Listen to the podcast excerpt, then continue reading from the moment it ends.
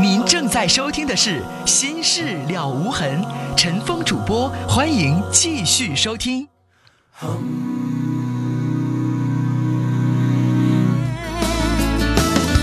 想说再见，我不愿谈离别。慢慢的忧伤，慢慢的憧憬，慢慢的释怀。好，听众朋友，欢迎您继续来收听《心事了无痕》节目。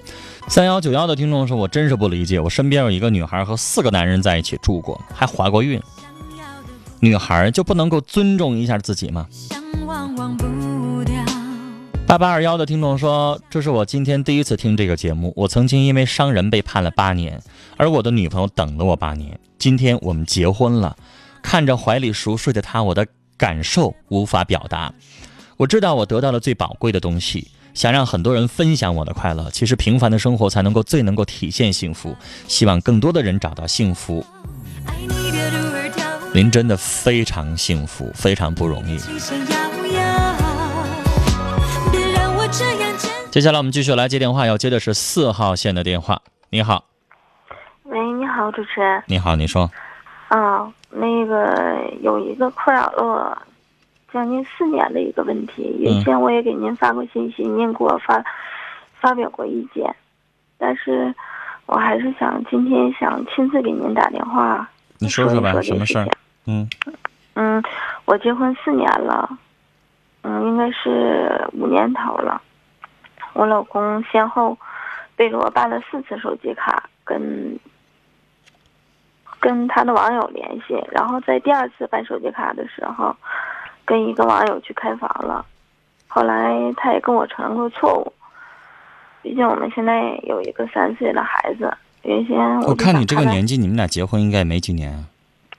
嗯，结婚四年，嗯，结婚四年，感情就这样了。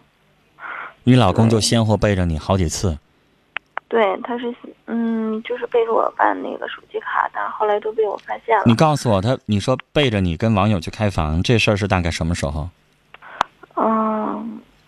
嗯，去年的春天吧，就现在也能有两年的时间了。那孩子那时候也两岁了。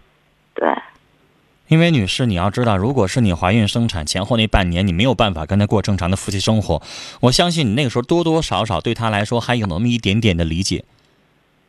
但如果你已经跟他的夫妻生活都正常的时候，他背着你还在外边左一个右一个的，那女士你就没有任何的理解，而你是没有办法容忍，是痛恨，是没有办法接受，是这个男人他的劣根性太重了，这叫什么玩意儿啊？风流成性啊，下流啊，没事出去找女人，不就这样人吗？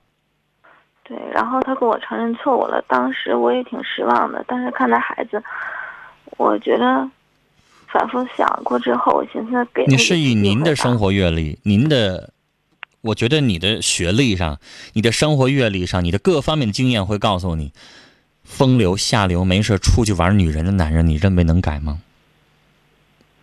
你认为能改吗？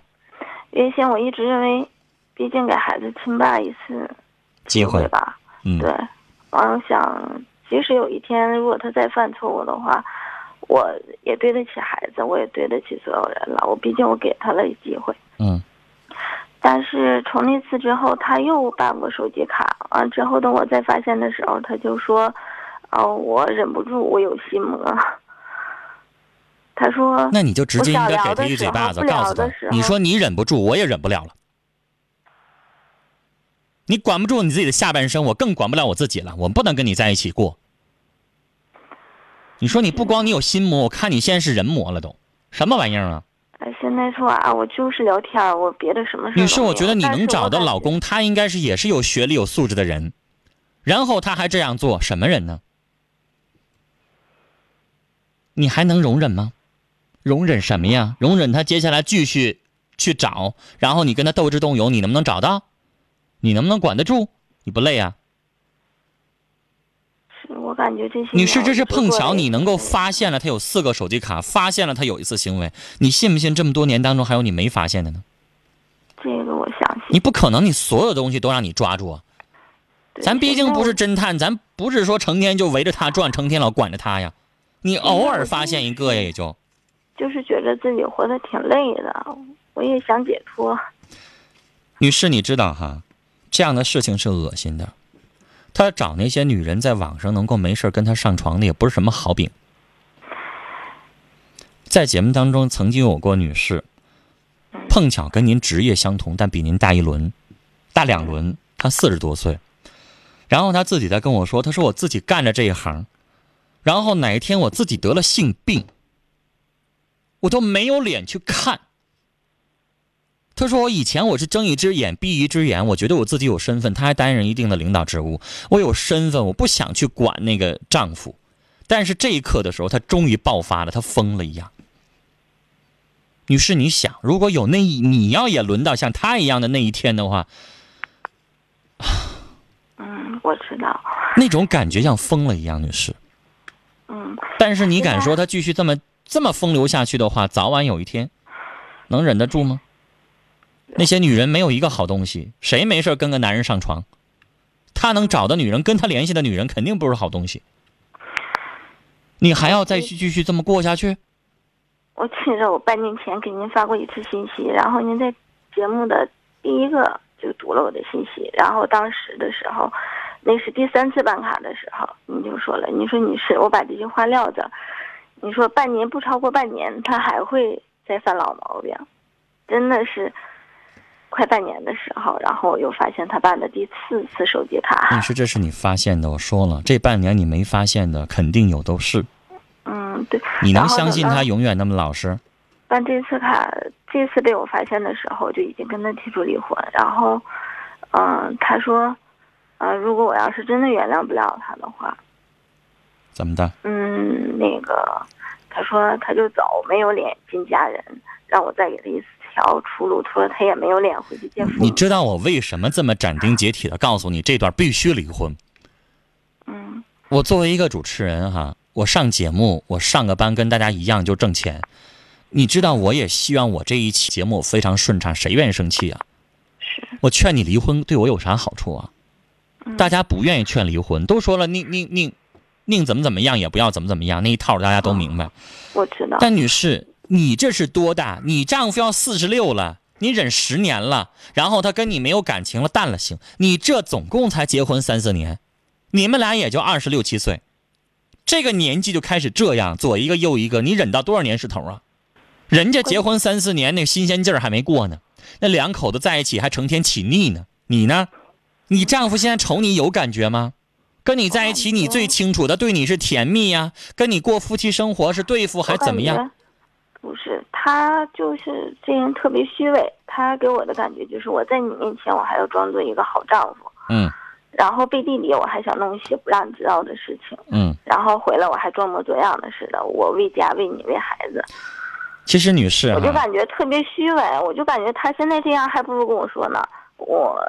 我对你没感觉了，咱俩离婚吧。我感觉这样的话，我非我会非常果断的就跟他去办理手续。然后每一次我一提出离婚的时候，他又哭又承认错误，又离不开孩子，又说孩子不能有，不能没有父亲，说一大堆的。女士哈，我觉得以你的学历，你去上网上找一下性成瘾症。我觉得你的丈夫有这个情况。嗯。以前这个病没有任何人去注意，老虎伍兹被。这个相关的新闻出来之后，性成瘾症开始就被大家怎么怎么样了？你的老公，你觉得他追的是什么？不就是跟别的女人在一起寻求那种刺激吗？现在风流快活吗？他还真不是说像别人在外边包包个二奶，好像在人家在你身上满满足不了啊，冷淡呢，在外边跟一个女人生活，他要的不是情感上的，他要的是应该是身体上性的东西。你分析一下，我感觉他是不是心理上有什么问题呀？那性成瘾症是精神疾病的一种，但女士，我在节目当中，我专门就这个狼虎伍兹这个性成瘾症跟一些专家在一起辩论过。嗯，女士，我想问你，比如说，你现在是一陪审员，现在法庭上在宣判，这人强奸了二十个女人，最后医生判定他得了性成瘾症，你能认为他得了性成瘾症，然后他强奸这二十个女人全都白强奸了？嗯啊。承不承认有没有这个病？我认为有，但是可不可以因为有这样的问题，然后就出去左一个右一个没完没了呢？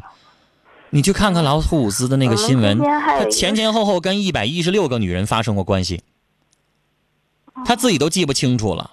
他要的就是那风流快活。最后怎么样呢？即使他有那个病，那我给他强制性的给他关到精神病病院去强制性治疗，行不行？那跟坐牢没啥区别。要得精神疾病了，也可以把它软禁起来吧。女士，分析这个东西，我想说，你可以分析说他精神上有病，他心理上有病，都可以。性成瘾跟网络成瘾跟毒瘾，可能你在精神上他有共通的东西，但不管怎么样，他寻求的就是风流快活。他寻求的就是从女性的肉体上获得他自己的一时的满足，这样的人，你想想正常吗？嗯，人人喊打是不是？还有一点，我感觉我容忍不了的是什么？但是我从来没有说正面的跟他冲突过，就是说，我上班的时候，有的时候他休班在家，在家里头就是发现一些，就是一些性爱光碟，对，看黄色网站。嗯，对，然后我就感觉挺接受不了的。你知道前一段时间我接过这样一个电话，一个女士，她的年纪比你大，的三十岁以上了，然后告诉我两个人在一起结婚几年了，她说她老公特别好，从来也不出去跟别的女人搭讪呐、怎么怎么地，从来没有。但是她就说，偶尔发现在电脑上有她看黄色图片的一些痕迹。然后她问我这正常吗？女士，以您的您的职业或者是您自己的了解，这个问题你会你会怎么回答？他就是在自己在家里边看，他也不跟别的女的去拉个，他没有那些乱七八糟的事儿，他偶尔看。我问了一下那女士，她说大概半个月才一次看。你会怎么回答？女士，我觉着要是偶尔的一次，要是那是正常的，是不是？婚的人，对，正常的是吧？但是我记着有一个母亲哈，四十多岁，我问一下他小伙子，他告诉我他儿子二十一，他说他偶尔发现他儿子没事上黄色网站，我说天天看吗？他说不是偶尔，那我只能我我记得那天我也跟那位母亲回答，我说那是正常的。他要没事不看女的看男的，你再担心才来得及。他没事看女的，都已经成熟了，有这样的想法是正常的，是吧？但你刚才跟我说了，如果他要是平时他是频率控制的对，行。但你的老公已经不对了，他不光是在家里边看，他还出去找啊，他还付诸行动了，那已经背叛道德、背叛法律了，那已经是咱们的伦理道德没有办法去容忍的了。怎么能背着自己的媳妇儿、背着孩子出去左一个右一个没完没了？你那丈夫女士就是败类，是禽兽，是衣冠禽兽，白天然后穿的标板溜直的出去干他自己的正常的工作，回过头来背地里边做这事儿，什么人呢？然后我发现他的网友大部分都是学生，我在想他现在可能好像是也是有点抓到一些我的心理，知道我心比较软一些，再一个知道我对孩子，呃，挺依赖的。他知道我不可能离开孩子，他在我跟他提出离婚的时候，他说如果你要非要离婚的话，呃，孩子我不想给你，我没有你，我不想再失去孩子。女士，我说我说那我也不可能把孩子给你。你去找一位律师朋友去了解了解，孩子这个这么小的时候，大多数都是判给女士的，除非你没有抚养能力，判给男士。一般情况下是偏重于。母亲的，而且如果你要拿出来例子，他是这么一个衣冠禽兽的话，你看法官能判给他孩子？女士，我认为你现在应该注意搜集证据。他换了四次手机卡，他没事在网上在在电脑里边看那一些黄色的东西。女士，这些证据留着，嗯留下来尤其他的聊天记录、恶了巴心那些东西留下来。一个证据不好使，你把它形成一个证据链之后，就说明问题了，对不对？他也曾经给我写过保证，就在他跟网友出去开房那个保证，女士，上法庭上，我想告诉你哈，不生效了是吧？你要说拿那个保证说，我再见一个女人怎么怎么着，那个不生效。但是这个保证可以作为证据链的一条，证明他在外边开房过，这个是好使的。但是得看你那保证书里边条文，比如说他写了以后再不跟女网友上床了，再不跟女网友开房了，那这话女士不就恰恰证明了他曾经有过这样的行为吗？对不对？哦，所以我以前在节目当中也跟大家说过，像开玩笑似的，我说他要再发再发生婚外情，再在外边有外遇的话，你让他写一保证书。可能有人听了之后笑了，这保证书当然保证不了他以后再跟别的女人上床，但是打官司时候，咱上哪儿找录音录像证人证言去啊？他在宾馆发生的，谁证明啊？是不是？对，你找个私家侦探去往里边安个摄像头也太难了。咱不是看电影，哪来那么多侦探？是不是？对所以你能搜集到这样的一些侧面的证据，通话记录了，聊天记录了，呃，你要能有照片、录音是最好的，但没有你就只能通过这些辅助证据来证明但了。是我我那个调他的通话记录，就是他的他已经把手机卡呃被我发现的时候，他交给我的时候，我去调通话记录，他的号码就是说聊的都是一段时间。你知道那通话记录，如果不是用他本人身份证申请的话，你还得上法庭上证明这个号码确实是他使用的，这个论证也挺麻烦吧？对，但是他他要用他的哥们儿儿的名字申请的，然后他的通话记录，你怎么证明是他打的呢？很麻烦的，女士，跟个律师聊一聊吧。我认为你的婚姻必须离婚。至于离的细节的过程，你需要请律师。涉及到抚养权的问题，可能财产对你来说不重要，但是孩子抚养权的问题，如果他争，你就得通过打官司。民政局那边不管孩子抚养权不，可能协议离婚，就是不管他怎么犯错误，我怎么提出，他都说那你就去打官司。现在开始找律师，嗯，好吗？行，那我知道了。嗯，好聊到这儿，再见。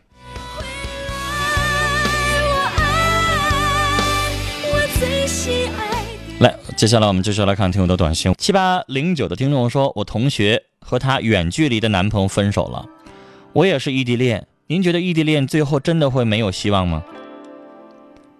有希望也好，没希望也好，绝对取决于当事人的双方怎么去做。五零二幺的听众说，我是二十岁的女孩，你对女孩抽烟有什么看法呢？陈峰是一个比较这方面比较大度和宽容的人，我认为女孩抽烟你自己随便，身体是你自己的。这个我没有什么好说的。来，接下来接一号线的电话。你好，喂，你好，你好，哎，主持人你好，嗯。嗯嗯，那个首先说呢，我妈妈六十多了，就是嗯。每天呢听你的节目，哦，喜欢你的那个主持谢谢节目，这样的话我有的时候不知道怎么回，我只能回俩字儿谢谢。不是因为嗯我在苏州工作，啊。然后就是说好几年也没有回来，这是回来探亲啊是我妈妈说这个节目，然后我才听的，哦，嗯，我现在遇到一个难题，好，就是说什么呢？就是，嗯、我回来嘛，就是因为我是离婚了。嗯嗯，离婚四年了。回来之后呢，就是说我一个朋友给我介绍一个，嗯，对象，嗯东北的人来说对象，嗯然后他也是离婚的。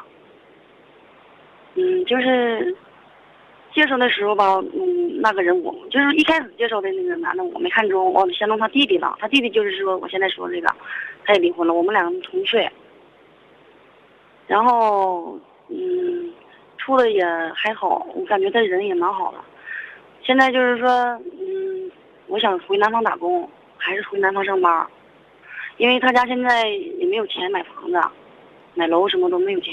嗯我说只要你人对我好，我说不用说现在钱不钱的问题，我们两个努力的干就可以。嗯然后他妈有点不同意，嗯，昨天又打电话说啥呢？嗯，他说他妈也愿意了，说那你一起出去打工吧。嗯，我说这好像有点不情愿，好像是我把你儿子叫走了似的，怎么样的？他都是你们当地的，然后你们俩一起在苏州嗯，我也想到让他也到苏州去。我说外啊。面、他现在没在苏州，啊，我现在在苏州上班，我说他现在没在苏州，是这意思吧？嗯，没在苏州，就是啊，他妈在这边。他妈妈不想让他姑儿子离他太远吧？对的。啊，然后呢，他妈说让我在他家，就是说可以在他家那个地方啊找份工作，然后在他家待着。然后那你能说同意吗现在也没说结婚，说以后嘛，就是过完年了以后再说结婚。嗯，你同意吗？我一点不，同意，因为什么呢？你去过苏州，你见过大世面了，你还能愿意在那地方待着吗？我不是说能见到大世面的，但是见，因为他妈也没说现在买房子怎么的，就是说以后买房不买房买房子还是两码事儿。完了说跟他家，嗯、就是给他跟老人一起住，啊因为现在年轻人我感觉不应该跟老人一起住，好像是，就是我孝敬你，孝敬你，我过年过节我给你孝敬你是就是。注意你的言辞，注意你的言辞。你可以说跟老人在一起生活不方便，但是你说一句不应该跟老人在一起住，这个话就不讲理了。不是，就是说，怎么说呢？我明白你的，我明白你的意思，我非常明白你的意思。但是你注意言辞。我之所以让你注意言辞，你要跟他的老人或者你跟你男朋友哪天说出这个话来的时候，他会觉得你不讲理的，不是不应该，是不方便。对不方便，就是说，对你用一个词，你说就不应该，这个话很伤人的。什么叫就不应该跟老人在一起生活，对不对？对对对对，啊，这么有的时候说话的语气很重要，你换一个词儿，对方能接受；你不换，对方接受不了。啊对。嗯，你接着说。然后我就跟他说，我就说啥呢？就是我们不是不孝敬他啊，就是说如果买楼，因为他这几年他也是离婚了，嗯他这几年挣就是说挣了也是几年钱，就是交给他父母，嗯交给他妈了。嗯他妈现在我不知道他心里怎么想，我也我的意思吧，就是说我们两个去买房，他妈也不同意，他妈妈不能跟着去啊。他妈妈，有的时候。那肯定的，人家妈妈要为自己着想啊。就这么一个儿子，人家还离了婚了，人家想跟儿子在一起生活，这是人家妈妈的想法，对不对？是的。啊、那这种情况下，我不知道。女孩听我说话，嗯，这种情况下，你要愣逼着人家把他老妈妈扔一边儿，小两口自己过自己的幸福。我想说，这样这样做的女孩子是不孝心的，是自私的。你想想对不对？不是我的意思你听我说话，你听跟着我的思路走。我这个意思说，你要这么做，你就是自私的。嗯，但如果你要不能接受，我只能说你们俩不合适。你不能逼着人家儿子把人家单身的妈妈扔一边儿去不要了。嗯，你这么劝人家，首先就不孝敬。你可以跟他说：“你说我跟你在一起，我又不想那么自私。你说你妈妈就一个人，她也岁数大，她也老了，她想守着儿子在一起过幸福生活，我理解她。你说如果我家要是单亲家庭，就剩我老妈妈一个，我也可能想方设法离得她近，我能照顾，是不是？你要劝我跟我老妈妈离得远的，我也不敢。那我是不孝心的女儿了，我妈妈白养我了。我说的意思是什么呢？你让她考虑，这是个难题儿。你不能劝他把他妈妈扔了，然后你们俩过小日子，明白吗？他妈还有他爸呀。你不说他离了吗？我说他离婚了，不是他，不是这小伙儿离了，小对他离过婚，你呢？对他，我也离过婚，你有孩子吗？有孩子，他有没有？他也有孩子。这么重要的信息你怎么不提呢？有孩子，嗯没有，你就说这意思吗？就是有孩子，我的想法是什么呢？他妈也没说买楼，但是我因为我俩嘛，在南方自己挣钱，自己上嘛。他因为他是司机，然后我呢是搞广告这行业的。我一直以为是他，妈妈离婚了，我现在整理一下思路。不是不是，是不是那要这样的话，你们俩单独过我同意，最起码没有那么多的负担，可以。但是现在他母亲可能有点像你说的事儿多一点，他有点溺爱孩子，就是那样子。可能也不放心，毕竟人家离过一次婚了，人可能要防备儿媳妇了。对对对对对，毕竟你们俩还是后到一块去的，又不是一婚。是吧。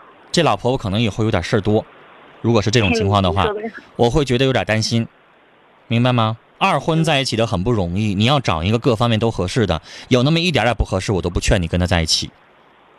哦二婚非常不容易，我劝你找一个离了婚没孩子的，然后呢，婆婆没那么多事儿的。婆婆太重要了，你以后如果没有婆婆，没有老公公，我跟你说，要是个孤儿，你非常省心，你信不信？嗯，要是老婆婆，再加上几个大姑姐，你这日子啊过起来他就费劲一点。就是他一个。有老婆婆，这老婆婆事儿多，非得让你们在一起住，然后以后没事儿跟你们掺和掺和，你受得了吗？嗯，也是受，但是我说啥呢？嗯，哪管说给他家那买个楼啊，因为我也没有钱，他也没有。女孩，我担心的不是楼不楼。的事儿，我跟你看的问题不一样。嗯、没楼你俩也照样能结婚，没楼你俩也照样能过，但有的老婆婆老跟着掺和，你俩有十栋楼也没有用，是不是？你想想啊，我跟你看的问题不一样，你看的是实际的问题，我看的是以后的长远的问题，嗯，是不是？是的。那女士，你现在要考验，如果这婆婆你受不了，以后跟她咋结呀？结了之后能幸福吗？啊，对不对？这是我跟你说的，考虑一下。我认为这婆婆真的有点事儿多，我担心你们俩以后长久的问题。跟你聊到这儿了，再见。听众朋友，明晚的同一时间，欢迎您继续收听《新事了无痕》节目，陈峰主播，欢迎您收听，祝您晚安，再会。慢埋怨中午食堂大妈的菜太咸。